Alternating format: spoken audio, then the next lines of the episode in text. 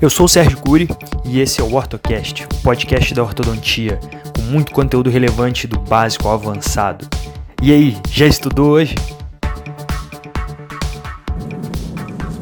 Fala pessoal, Sérgio Cury aqui com mais um OrtoCast. OrtoCast episódio 39. Vou falar um pouco sobre os arcos de curva, né, também conhecido como arcos de curva reversa é, utilizados aí para correção da mordida profunda, né, o overbite aumentado. E, bom, esclarecer alguns pontos que eu acho importante para darmos início nesse assunto. É, os arcos de curva, né, eles são utilizados tanto no arco superior quanto no arco inferior com o intuito de promover intrusão anterior. Né? Então, quando posicionado no arco inferior, nós chamamos de arco de curva reversa, né? Porque eles tendem a reverter a curva normal, a curva de SP inferior. Né? Que como é a curva de SP inferior? Qual é o normal? Né? O normal é que ela seja plana ou suavemente côncava em direção, é, em relação ao oclusal, ao plano oclusal. Né? Então, nós vamos inserir o arco né, de modo que a curva forme a convexidade em relação ao plano oclusal, e aí nós teremos uma reversão da curva normal de SP do arco inferior. Então por isso é chamado de arco de curva reversa, ok? Essa é a origem dessa nomenclatura. Porém, quando nós aplicamos esse conceito para o arco superior, nós temos que levar em consideração também como é a curva normal do arco superior que aí já é diferente. Ela já é convexa em, em direção ao plano oclusal.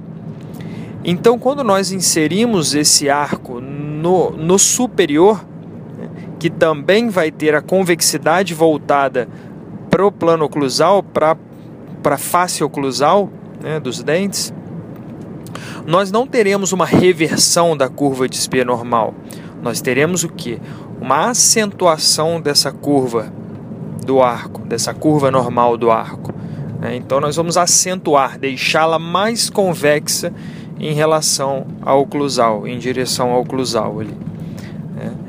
Então, na arcada superior nós chamamos de arcos de curva acentuada, ok? Na verdade se trata do mesmo fio. Né? A diferença é que nós utilizamos de um lado para o inferior e do outro para o superior. Então ele fica curva reversa no inferior, curva acentuada no superior. Ok? Então essa nomenclatura é interessante nós resolvermos essa questão logo no início, nessa introdução sobre arcos de curva, porque o tempo todo nós vamos estar falando essa nomenclatura, né? vocês vão estar lendo é, ou escutando sobre isso, seja na aula de vocês, de algum curso, seja livros, artigos, é, ou os podcasts, ou o ortocast. Então nós vamos estar usando essa nomenclatura de arco de curva reversa, utilizado no, no, arco, no arco inferior, e curva acentuada no arco superior, visando corrigir é, casos de sobremordida profunda, ok?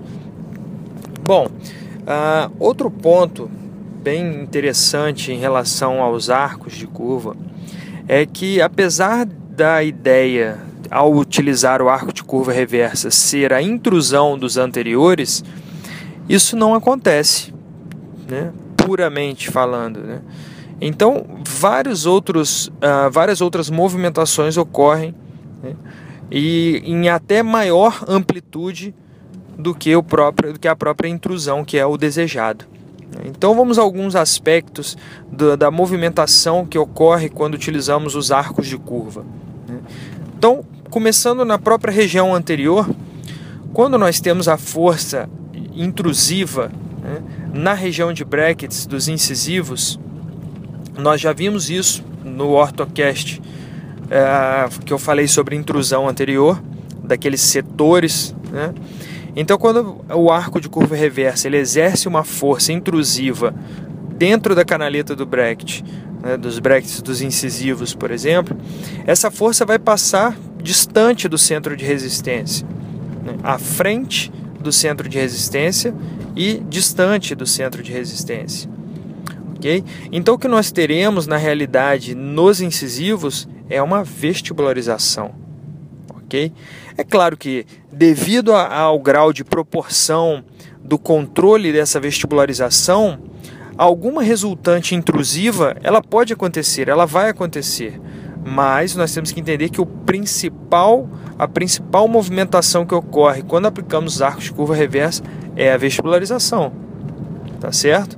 Então isso é muito importante, porque caso é, mordida profunda que você não queira vestibularização, a gente não pode usar ou não deve, deveria usar os arcos de curva reversa, a não ser que esteja associado com alguma outra mecânica, né, como por exemplo uma mecânica de elásticos de classe 2, por exemplo, no superior, para não que ajudaria a não vestibularizar né, os superiores. Mas em contrapartida, o efeito do elástico classe 2 no arco inferior potencializaria a vestibularização dos incisivos inferiores. Então é sempre criando essa ponderação depende do que você deseja, depende do caso. Não dá para dizer que não dá para dizer que é errado utilizar. Não, você tem que selecionar bem o caso em que você vai utilizar um arco de curva reversa. Mas vamos seguir com as movimentações decorrentes da utilização desses arcos de curva reversa e acentuada, ok? Bom, uh, ainda falando nos incisivos, né, além dessa vestibularização, é claro, de, de, é, baseado no, no que você vai fazer de controle de vestibularização, você pode acabar criando, você vai acabar criando uma, uma resultante intrusiva, sim, né? mas desde que seja controlado e muito bem controlado é, esse momento de rotação dos incisivos, promovendo vestibularização, ok? Na região média é onde vai ter maior efeito os arcos de curva. Por quê? De... Imagine o arco fazendo essa curva, onde a barriga do arco vai estar para oclusal. Eu acho que explicando assim fica melhor. Mas quando eu falo barriga, eu estou falando a convexidade. Então ele fica convexo em direção ao plano oclusal. E aí o que, que acontece com esses dentes intermediários, assim, digamos, uh, pré-molares e até mesmo o primeiro molar? Eles vão sofrer o que? Extrusão. Né? Então, ao mesmo tempo que ele projeta os incisivos para uma vestibularização, ele projeta os dentes a partir ali do canino, às vezes o canino, mas principalmente os pré-molares né? e o primeiro molar um pouco também, ele faz um, um movimento extrusivo, tá? Então nós temos aí uma extrusão na região média do arco, ok?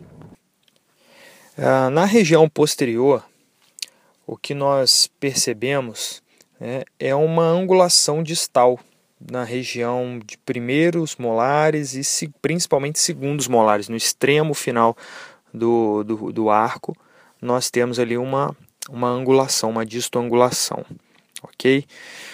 Bom, é, então resumindo, nós temos um movimento extrusivo e alguns movimentos é, de inclinação e, e, angulação nas extremidades. Anterior, vestibularização, posterior, distoangulação. Então, na realidade, quando a gente decide colocar um arco de curva, é, a intenção é intrusão, certo? Porém, o que mais acontece é extrusão posterior, extrusão em, em, em, na parte mediana. Né? na área mediana ali do arco. Então vamos dar uma recapitulada na parte de diagnóstico né, de, uma, de um paciente com sobremordida profunda. Quando nós temos ali a sobremordida profunda, né, overbite acentuado, nós temos que avaliar a face também do paciente, levar em conta a face do paciente, padrão de crescimento e a exposição é, dentária e gengival no sorriso. Né? Então, por exemplo, um paciente com um padrão de crescimento vertical, uma sobremordida profunda, com um sorriso gengival, nós devemos tender a tratar por intrusão anterior. Né? Uma extrusão posterior, além de você, é, além da tendência do tratamento ser aumentar a, verticaliza a verticalidade dessa face, aumentar o componente vertical dessa face, torná-lo mais vertical ainda, você ainda não corrigirá o, o, o sorriso desse paciente em, relação, em termos de sorriso gengival. Né? Então é um paciente candidato a uma mecânica intrusiva na região anterior. Por nossa sorte, né, a maioria dos pacientes de mordida profunda não são verticais, né, são braquifaciais, são padrão de, padrão de crescimento horizontal. É, então, na maioria das vezes, a extrusão vai cair bem, vai cair bem para esse tipo de paciente. Existem também os pacientes em que o planejamento vai consistir em intrusão e extrusão, né? E fazer as duas coisas. Então, quando você tem que fazer as duas coisas, o arco de curva reversa funciona muito bem.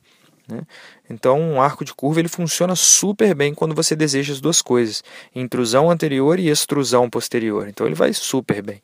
É o, não, tá vendo como na realidade eu não quero condenar o arco de curva. Ele é muito útil mas para determinadas situações. O que nós não podemos é generalizar todos os tipos de tratamento de mordida profunda com arco de curva. Né? Querer tratar todos os casos de, de, de mordida profunda colocando arco de curva reversa e acentuado nesse paciente. Tá bem? E outra coisa, nós temos que diagnosticar onde está o problema, em qual arco está o problema que está comprometendo aí essa, essa mordida profunda do paciente. Né? O que, o que pode acontecer é que esse paciente ele apresenta uma mordida profunda por conta de extrusão de dentes superiores. Então o tratamento tem que o tratamento vertical nesse, nesse, nesse caso, ele deverá ser focado no arco superior. Quando a curva de SP inferior é que está muito acentuada, a correção deve estar focada, a correção vertical, né, lógico, a correção da, da, da mordida profunda vai estar focada né, no arco inferior. Então, nem sempre você precisa colocar arco de curva reversa e arco de curva acentuada no superior. Né? Você pode muito bem conduzir um, um, um, o arco que está bom verticalmente falando com, as, com os fios né, retos, né, sem curva, enquanto no arco que, que apresenta o problema da, da curva de espia acentuada, você tratar com arcos de curva, certo? Então, tudo isso é, é muito importante no momento diagnóstico para poder determinar onde, qual arco nós vamos focar o tratamento vertical. Se for os dois comprometidos, nós utilizaremos então dispositivos para tratar é, esse desnivelamento, essa curva de, de SP acentuada nos dois, né, se o problema for nos dois, certo? Então, o, o diagnóstico ele é fundamental nesses casos, tá? Mas lembrando que o arco de curva reversa tradicional, ele vai tender a criar extrusão posterior também, muito mais até do que a intrusão anterior. É só a gente pensar um pouquinho. Quando a gente vai extruir, né, o que, que nós temos de anteparo, de bloqueio? Na realidade, nada. A oclusão, né, se esse paciente tiver uma oclusão muito forte, muito travada nessa região, Ok, isso sim é um anteparo. Agora, para intruir, nós temos a grande dificuldade de promover um movimento desse dente em direção ao osso. Então, precisa do processo de reabsorção óssea, ação osteoclástica. Né? Então, é muito mais fácil você extruir do que intruir. Então, quando você joga um arco desse, desse aspecto, você deve esperar que vai, promover, que vai acontecer muito mais extrusão do que intrusão. Claro que alguns recursos podem ajudar a controlar essa extrusão, como por exemplo colocar levantes de mordida na, na região posterior, é, minimizando o efeito extrusivo, certo? É, enfim, nós temos recursos aí para poder dar uma melhorada nesse aspecto extrusivo, mas devemos saber que vai ocorrer de uma maneira até mais forte o, a ação extrusiva, a resultante extrusiva posterior, do que a resultante intrusiva na região anterior. Ok? Bom, é, tudo isso que eu estou falando para vocês diz respeito ao arco de curva reversa, porém ao arco de curva reversa tipo 1, tá? porque aí entra na história o arco de curva reversa tipo 2, ok? Que é o chamado também de CU e CD, Curve Up, Curve Down. É, eu acabei conhecendo primeiro como arco tipo 2, arco reverso tipo 2, então acabo usando mais essa nomenclatura, mas todas as duas é, falam de um mesmo dispositivo, de um mesmo fio, ok? Então, uh, curve up, curve down, né, o CU, CD, ou arco de curva reversa tipo 2, diz respeito ao mesmo fio. E sobre o, esses arcos curva reversa tipo 2, nós vamos é, eu vou falar mais sobre eles no próximo episódio, no, no OrtoCast 40. E para poder finalizar essa primeira parte do, do tratamento com arcos de curva, né, fica a dica para você selecionar os arcos de curva reversa quando você puder ou quiser ter extrusão também na região posterior. Ah, mas eu posso conjugar todos os dentes posteriores e minimizar esse efeito? Sim, isso também é um outro, é, uma outra forma de você minimizar o efeito de extrusão posterior. Mas saiba que vai haver essa força, tá bom? E existem outras formas de fazer intrusão anterior sem criar essa força extrusiva posterior. Inclusive, o arco de curva reversa tipo 2 é um deles, beleza? Bom, lembrando que é, os arcos de curva reversa tipo 1, que é, são esses arcos curvos onde a barriga cria-se essa barriga, essa convexidade na região média e posterior do arco em direção ao plano cruzal, é, eles estão disponíveis pré-fabricados em níquel titânio também. É, então, geralmente, quando eu opto por fazer um tratamento com arcos de curva reversa, eu já inicio o tratamento com os arcos de curva reversa. Ok? Já inicio com esses arcos de níquel titânio e a cada calibre que eu mudo eu sigo utilizando curva reversa no fio.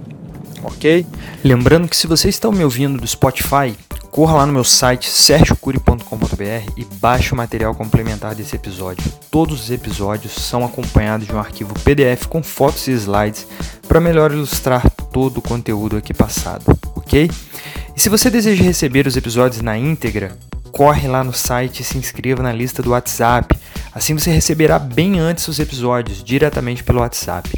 E o seu feedback é de suma importância para mim. Então, seja pelo WhatsApp ou pelas redes sociais, deixe sua opinião sobre o conteúdo aqui passado e até mesmo alguma sugestão de assunto a ser abordado em algum episódio futuro, beleza? Então, um forte abraço, fique com Deus e até o próximo episódio do OrtoCast.